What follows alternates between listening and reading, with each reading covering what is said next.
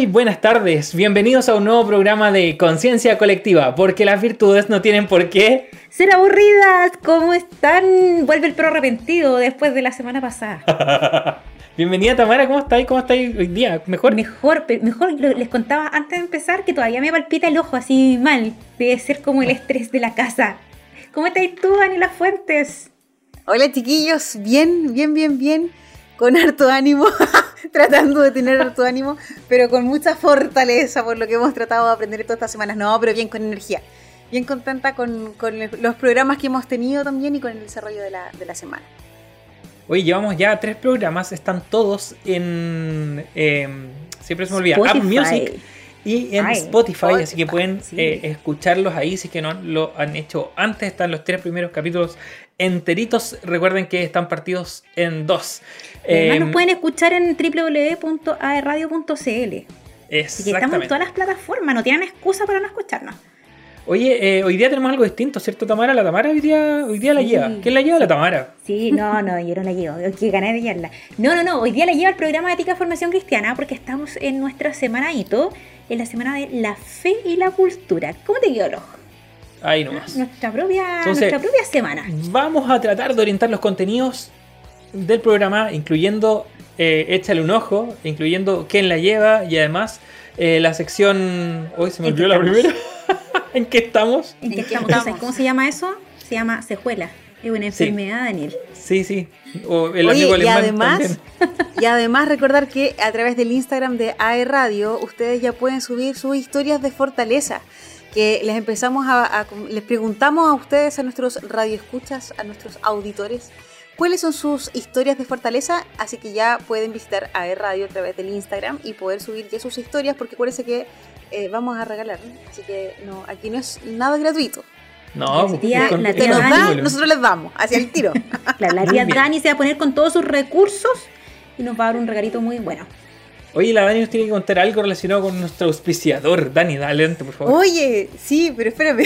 Dame un segundo. Me pillaste de La Sí, aparte. Oye, pero sí, hoy día queremos saludar, así como ya llevamos nuestros programas anteriores, queremos saludar al gran auspiciador que tenemos el día de hoy, al auspiciador que se encarga de hacernos la vida más fácil. Pedidos ya, la aplicación de delivery más importante de Chile. Ya no es necesario salir de tu casa para tener todo lo que quieres en restaurantes, supermercados, botillerías, farmacias y mucho, mucho, mucho más. Descarga la app desde Play Store o App Store. Pedidos ya, felicidad instantánea. Bueno, sabes que desde que empezamos con la promoción de pedidos ya, yo he vuelto a usarlo. Lo tenía medio botado, pero bueno. Eh, las ganas de comer cositas ricas se sobreponen. cuando no quiero mi marido le hizo honor a nuestro auspiciador antes de grabar, así es que estaba esperándome una rica comida de pedido ya justo en la tardecita que empieza a hacer hambre. Muy bien. Oye, este, hoy día justamente vamos a hacer un alto en la virtud de la fortaleza y la próxima semana ya lo veríamos, el último capítulo de Virtud de la Fortaleza, ¿no? ¿O me equivoco? A ver, déjame mirar el calendario. Sí, nuestro cuarto capítulo de fuerza ya, de la fortaleza. tengo que sí, cuarto capítulo de, la fortaleza sería hoy día 15, 22, claro.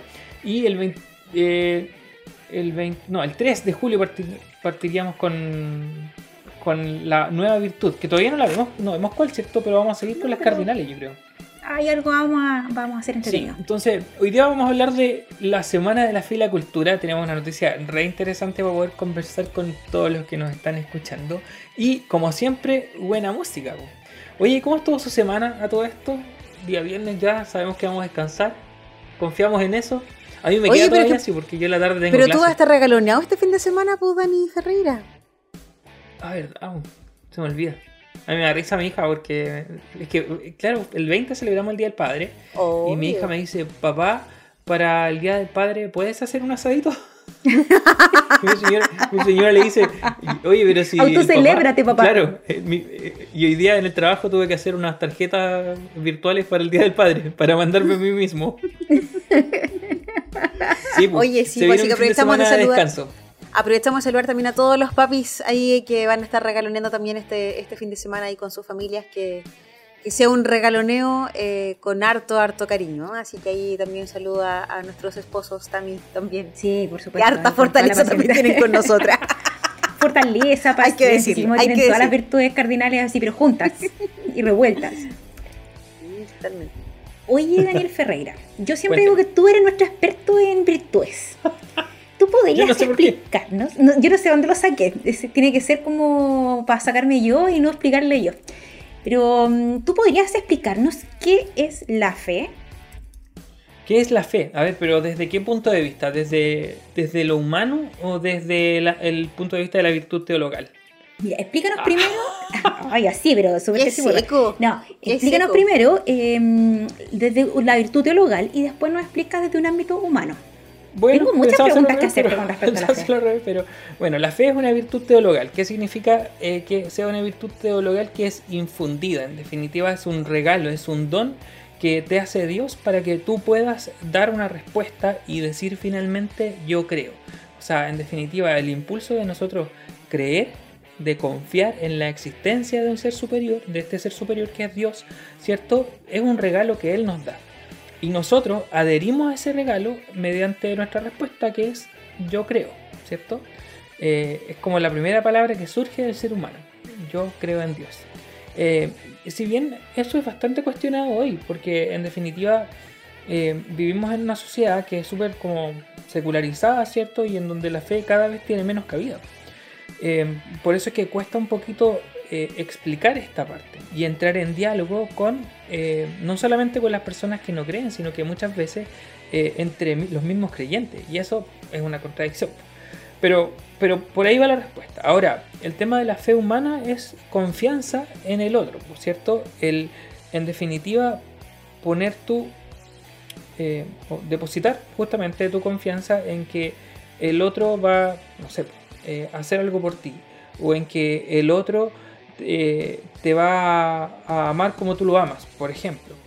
Pero es eh, sin la evidencia de saber que eso va a ocurrir. O sea, yo confío en ti, pero no necesariamente eh, tú vas a cumplir con esas expectativas que yo tengo en ti. ¿Se entiende? Sí. Lo fe humano entonces es confianza Profesor. en el otro. No me digan, profesor. Profesor Daniel. es que este es el minuto del profesor. Profesor Daniel, ¿y la fe se puede perder? Así como también se puede recuperar. Eh, ¿De cuál estamos hablando? ¿De la teologal o de la humana? Expláyese nomás usted. Expláyese. Pero es que a nivel humano nosotros perdemos la fe en las personas, pues, perdemos la confianza en las personas. pues. ¿O no?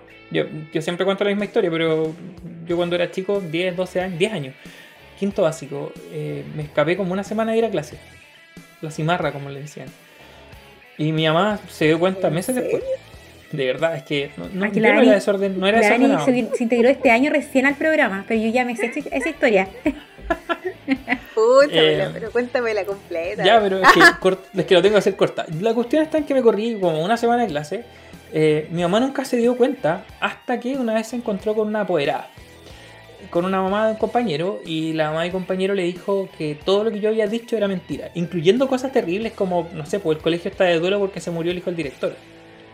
Y, y en un tiempo en donde eso, en, donde eso era imposible comprobar, o sea, no habían grupos de WhatsApp de, de apoderados, gracias a Dios, no deberían existir.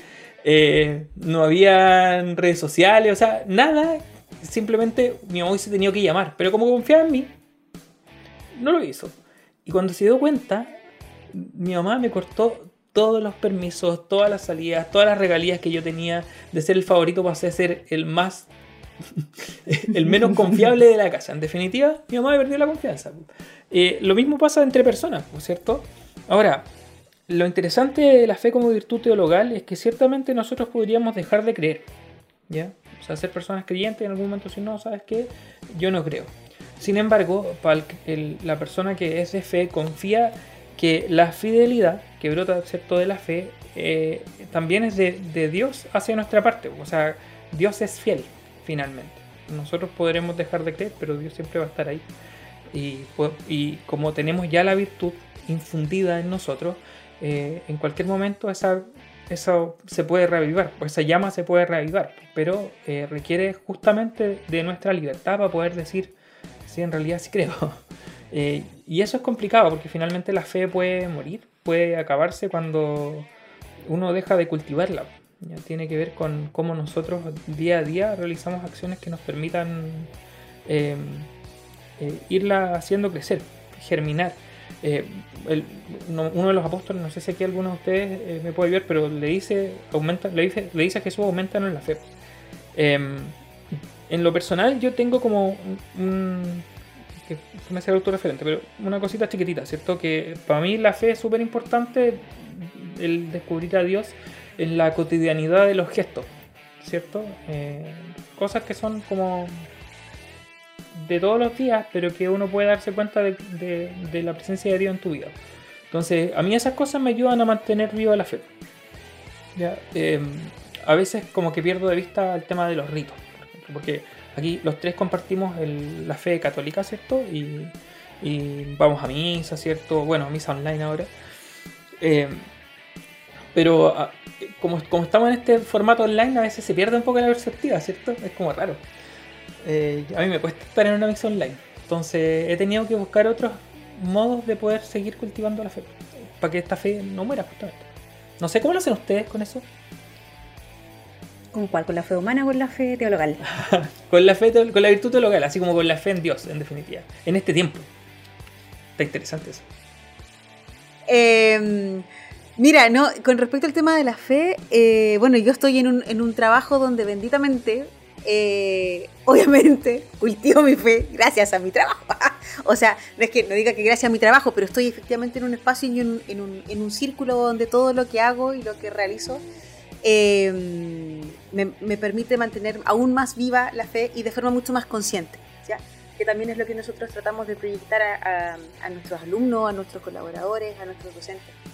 Eh, y uno también va viendo ahí como, como la mano de Dios va obrando en, en varias historias de vida, que eso es yo creo que una de las cosas más, más lindas. Yo creo que parte del trabajo que, tenemos, el hecho de escuchar al otro, de compartir el otro y de poder compartir experiencias de vida, ha sido súper notable y, y eso es súper enriquecedor para, para el tema de la fe. Y en cuanto al tema de la fe, así como de las personas, eh, sí, yo soy una persona súper confiante. Vivo siempre pensando eh, que el otro sí va a responder lo que dice y lo que se compromete. Oye, Y a uno dice, pero ay, te lo pueden quebrar. Sí, sí, se quiebra. ¿Sabes que yo vivo un poquito no eso mismo que la, que la Dani? ¿Y Dama, tú cómo lo has hecho? Mira, para el tema de la virtud teologal, eh, para mí es complicado. Eh, y mira, me, me acuerdo justo eso de, de los ritos, que, que- qué importante es eso. Eh, y para mí un- mi marido ha sido una ayuda importante, eh, porque él es súper cuadrado, como buen ingeniero, como que es súper estructurado. Entonces él llega, prende la tele 10 minutos antes, pone YouTube y toda la cuestión, y, y de verdad eso ayuda mucho para una persona que vive en el aire como yo.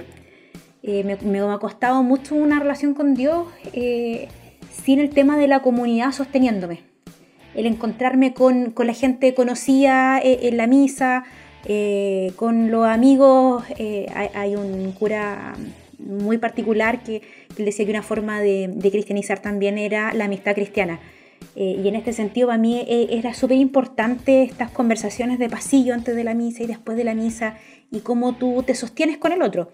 Y en cuanto a, mm, a la fe como humana, así como a la fe en el otro, eh, para mí es un ejercicio distinto. Yo no soy una persona que suele ser tan confiada. Pero también es porque eh, he aprendido a tener un equilibrio entre lo que yo espero y lo que sé que el otro realmente puede dar. Cuando yo conozco al otro eh, y sé cómo es, ya dejo de esperar cosas que yo quiero que haga y empiezo a, a amar a esa persona eh, en general y a saber cómo va a reaccionar. O sea, tengo expectat- mis expectativas como que se aterrizan y listo. Como que no, no tengo ese problema que soy súper confiada. Bueno, mira, Voy Tamara, voy a, voy tomarte eso porque yo igual me gustaría hablar del tema, pero vamos a irnos con nuestro primer corte musical. Vamos a escuchar una canción que es de una película. Es, de una, es una canción de los Beatles, pero de la película Across the Universe. Se llama Dear Prudence.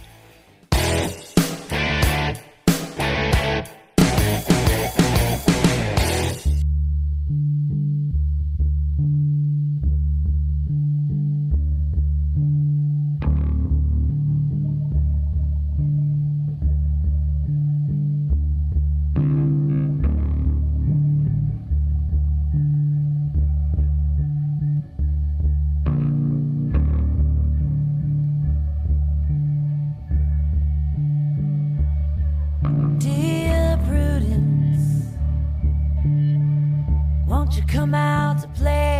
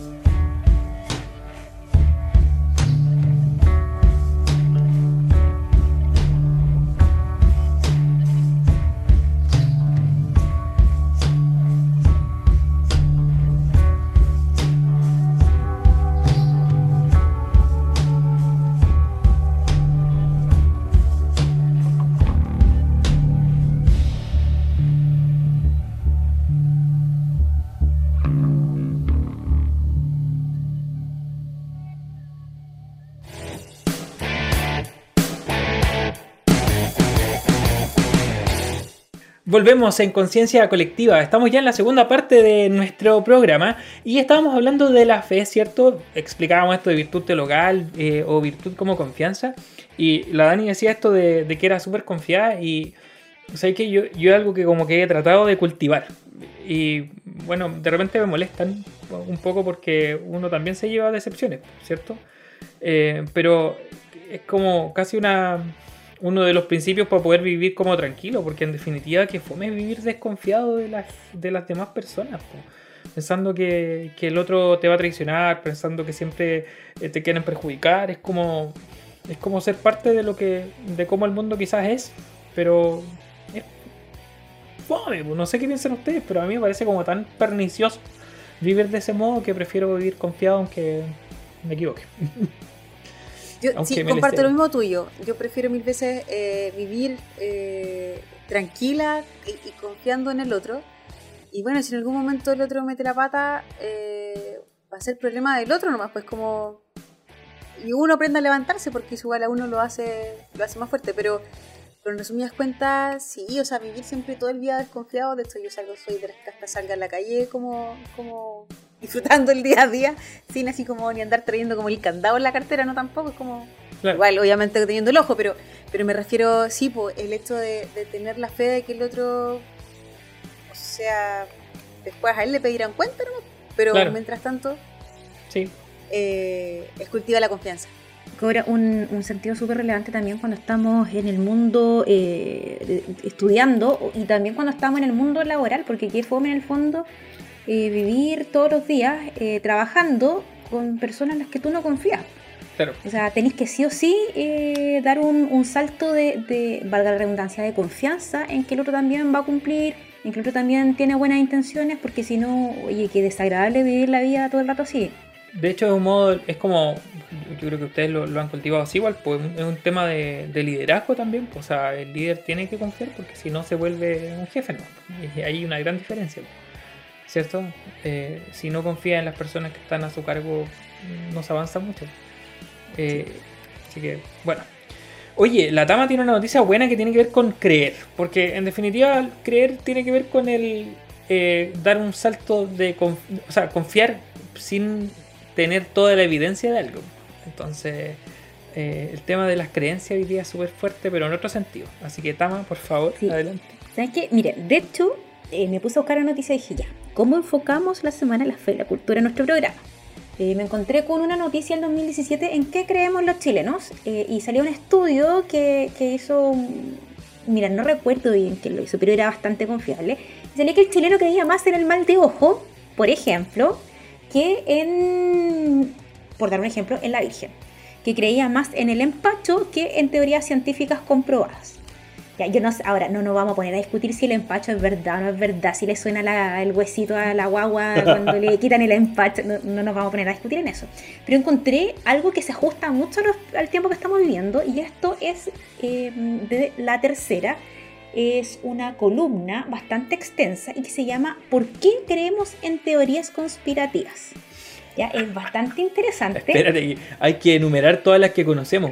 Mira, A ver, de partida, aquí ver, dale lo primero que nombra, lo primero que nombra es la Tierra es plana, ya, los Illuminatis controlan el mundo, Paul McCartney es un doble y nunca llegamos a la luna. Los de hecho, hay un documental, sí, no, hay un documental que se llama Paul McCartney realmente está muerto. Sí, pues. sale un montón de Sí, lo vi. muy graciosa. Y Sí, la pues, sí, reina Isabel es reptiliana. Ya, Los como- reptilianos, Abril Sí. Lavigne está muerta, Elvis está vivo, eh, las vacunas tienen también. chip, eh, las vacunas eh, te provocan eh, magnetismo porque tienen Metales pesados. grafo no sé cuánto. Hay un montón de cosas.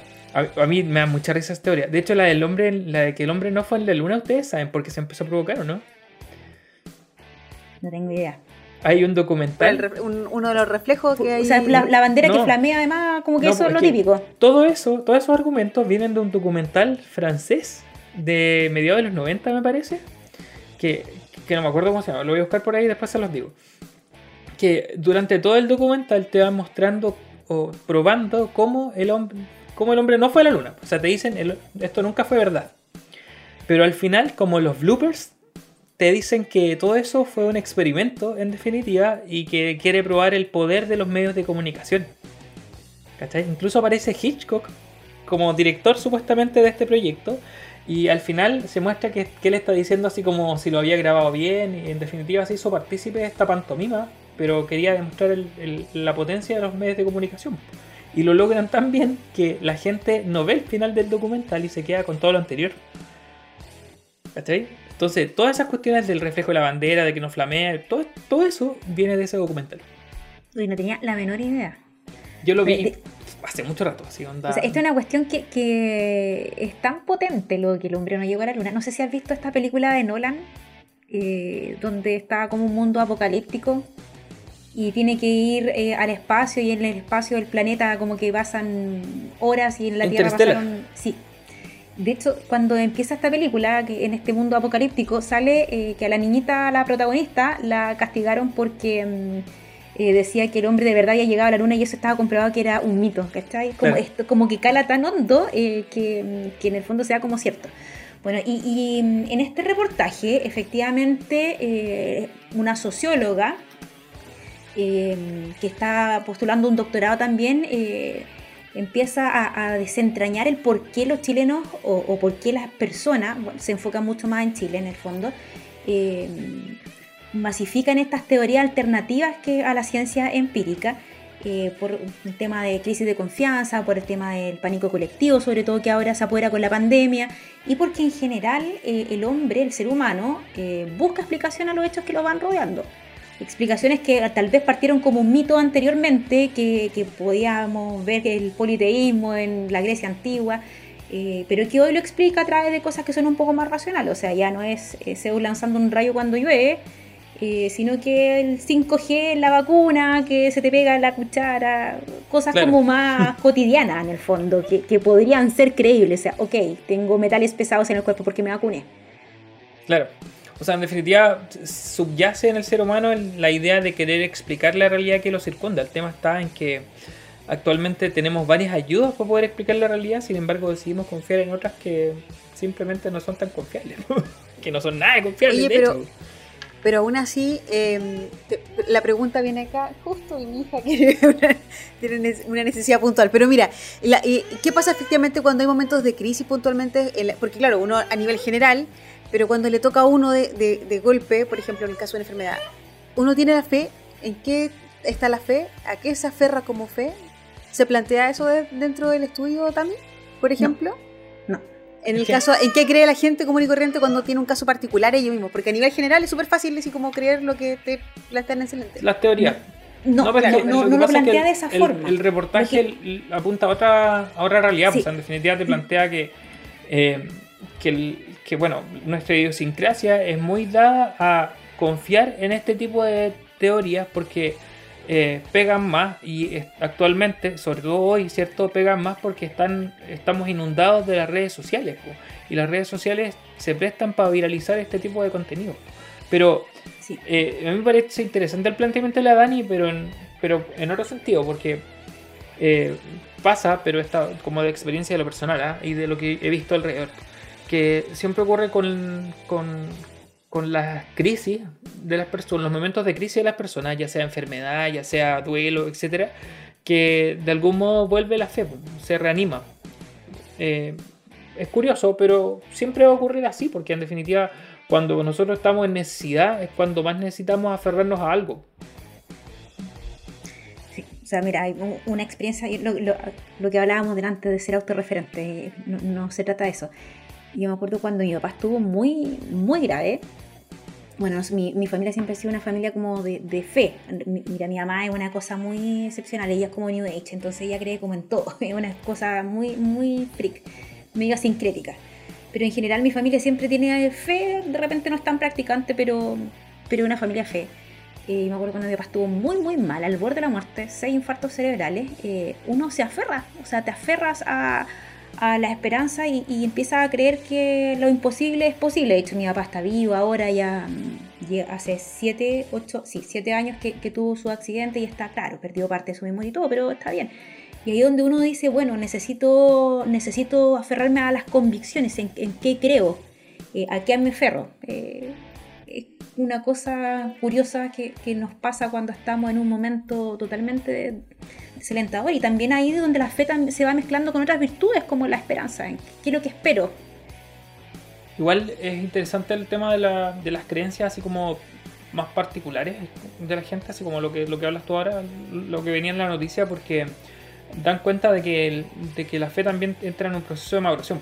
Generalmente la gente que se queda en la etapa de creer en teorías conspirativas o creer en la Virgen, por ejemplo, ¿cierto? En la Virgen María como una especie de amuleto que te concede milagros a voluntad, eh, que es, es un poco parte de, de muchos de los vicios que se dan en la fe católica igual.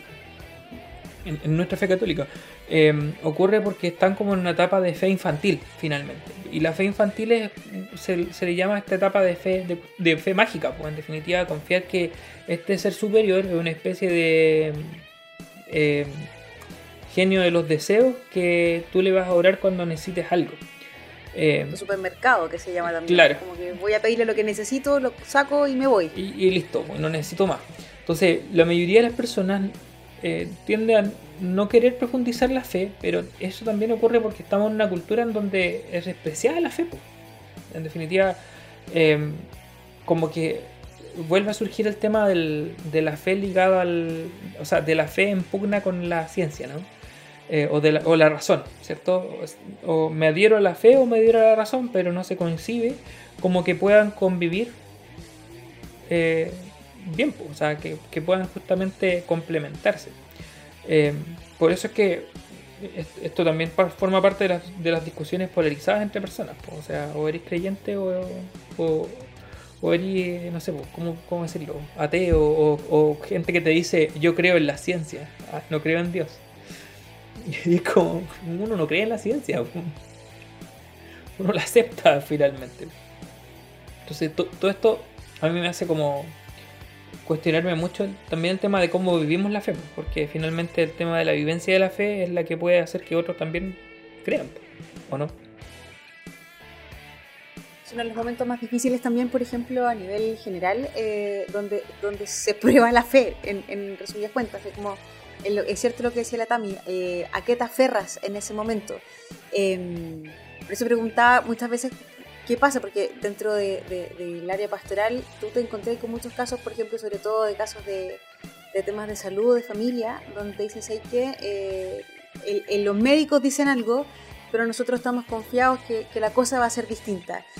Y tiene una fe admirable en ese sentido de que eh, esa, esa convicción, eh, más allá de la situación de la que están pasando, pero están a ciegas así, tal cual, en que efectivamente lo, lo que se necesita o lo que piden en ese momento se va a hacer, se va a hacer realidad. Pero el, el tema del creer es un tema que tenéis para mucho. Yo, me da risa porque yo, igual, pues, con todos los hijos, bueno, uno que tuvo hijos, eh, como partía la noticia, sí, pues también, yo creo que más de alguna señora te dijo, no, está empachado, o está, tiene el mal de ojo. Sí, o sea, en el fondo. a eh, la velita, re- Sí. recemos un ratito, sí, todo el rato.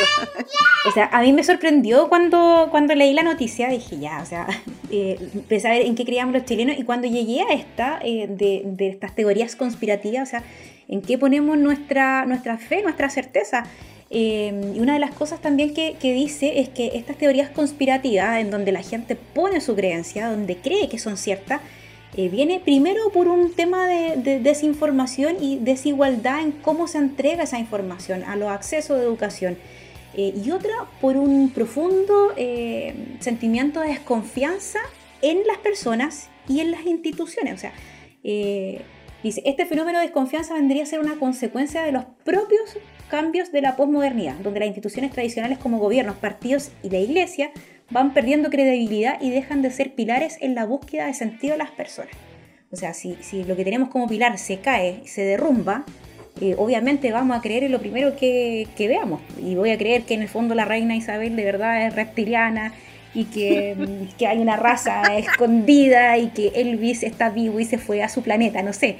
Eh, puede sonar un poco ridículo, pero hay personas que de verdad sustentan eh, en eso. Yo la verdad no, no puedo entrar a, a juzgar a las personas, pero, pero es, es un poco curioso, o sea, que una persona crea más en los reptilianos o en que la Tierra es plana, o sea, eh, yo no sé de verdad de, si de, de verdad alguien cree que la Tierra es plana. Pero es Y que a mí me impresiona un poco. Ahí entra en relación el tema de la cultura, po, porque en definitiva también tiene que ver con eh, cómo de algún modo se ha ido minando el acervo cultural de las personas. Así como eh, muchos le llaman el capital cultural, pero el, capital cultural de muchos es eh, no sé cómo decirle, bajo, malo, no sé. Pero justamente porque hay carencias en, en cuanto a, la educación formal y también del hogar, hay carencias en cuanto a los contenidos que se consumen. Eh, piensen ustedes en que pasamos un montón de rato pegados a las redes sociales y, y son un poco idiotizantes en algún, en algún sentido.